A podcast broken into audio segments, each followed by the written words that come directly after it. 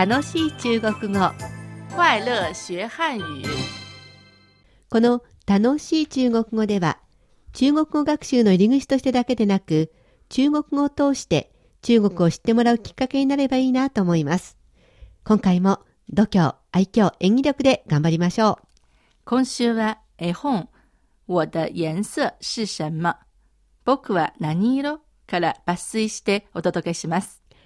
小熊のクーとマーが外出するときに様々な色の服を着ます。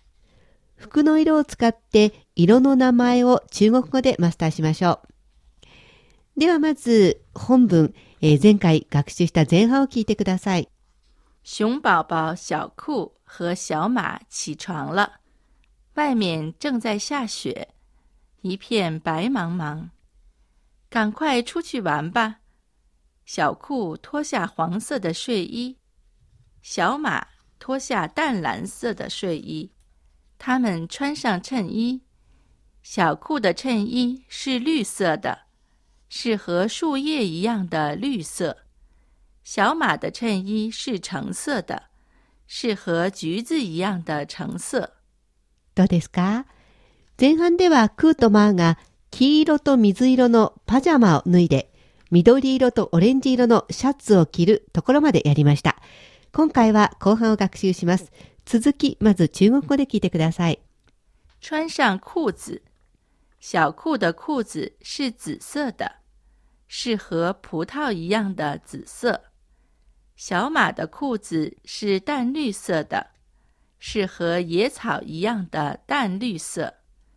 再穿上袜子，小酷的袜子是蓝色的，是和大海一样的蓝色。小马的袜子是淡蓝色的，是和天空一样的淡蓝色。就可以出发了。それでは今度は日本語と中国語を混ぜて言ってみたいと思います。ではもう一度聞いてみましょう。穿上裤子，ズボンを履くよ。小酷的裤子是紫色的，是和葡萄一样的紫色。クーのズボンは紫色。ぶどうと同じ紫色。小马的裤子是淡绿色的，是和野草一样的淡绿色。マーのズボンは薄緑。草と同じ薄緑。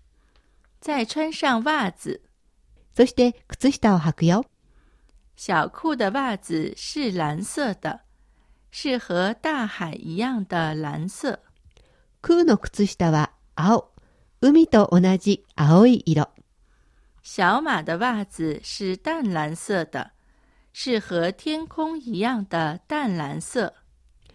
マーの靴下は空色。お空と同じ空の色。就可以出发了。さあ、お出かけするよ。どうでしょうか、えーそれではまた主な単語を紹介しておきましょ裤子，裤子，う。ズボンという意味ですね。葡萄，葡萄，漢字は日本語と同じブドウと書きます。プタウ、ブドウ。ちょっと発音が似てますね。ブドウです。果物の。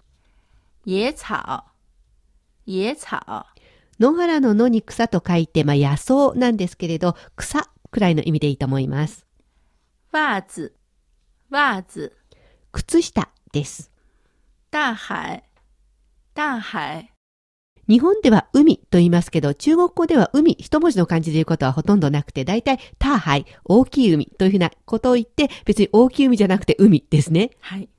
天空，天空，天国の天に空と書いて、これは日本語では空の意味です。空一文字だと空っぽっていうような感じになってしまうので、えー上空の空を指すときは、天空、天国の天をつけて空の意味です。出发，出发，簡体字になっていますけど、出発、日本語と同じです。出発。それでは、色の中国語をまとめて紹介しておきます。紫色，紫色，紫色ですね。漢字は同じです。淡绿色，淡绿色，漢字では淡い緑色となっています。えー日本語では淡い緑とあまり言いませんので、えー日本語的に訳せば薄緑。蓝色，蓝色、藍色の藍を書いて色と書いています。これで青という意味ですね。淡蓝色、淡蓝色、淡い藍色ということで、まあ、薄青なんですけれど、ここでは本文が空と同じっていう風になっているので、空色、こんな風に訳してみました。では、色の単語を復習してみましょう。私が日本語を言いますので、中国語で言ってみてくださいね。まず、紫色、紫色、紫色、薄緑、淡绿色、淡绿色、青、蓝色、蓝色、薄青、空色。淡蓝色、淡蓝色。大丈夫ですね。では、今日の部分、お話の後半をもう一度やってみますね。ズボンを履くよ。穿上裤子。空のズボンは紫色。ぶどうと同じ紫色。小裤的裤子是紫色的，是和葡萄一样的紫色。マーのズボンは薄緑。草と同じ薄緑。小马的裤子是淡绿色的，是和野草一样的淡绿色。そして、靴下履くよ。再穿上袜子。空の靴下は青。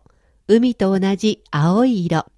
小裤的袜子是蓝色的，是和大海一样的蓝色。マーの靴下は空色。お空と同じ空の色。小马的袜子是淡蓝色的，是和天空一样的淡蓝色。さあ、お出かけするよ。就可以出发了。どうでしょうか？それほど難しい部分はなかったと思うんですけれど、色のところだけしっかり覚えてくださいね。いかがでしたか？楽しい中国語。ご意見ご感想などありましたら、ぜひお便り、E メールでお寄せください。宛先は郵便番号100040中国国際放送局日本語部楽しい中国語 E メールアドレスはには nihao2180 アットマーク cri.com.cn です。東京の書箱にお送りいただいても結構です。郵便番号は152-8691目黒郵便局書箱78号です。お待ちしています。ここまでのご案内は私、高橋恵子と、シャトーでした。それではまた、学習進步。再見。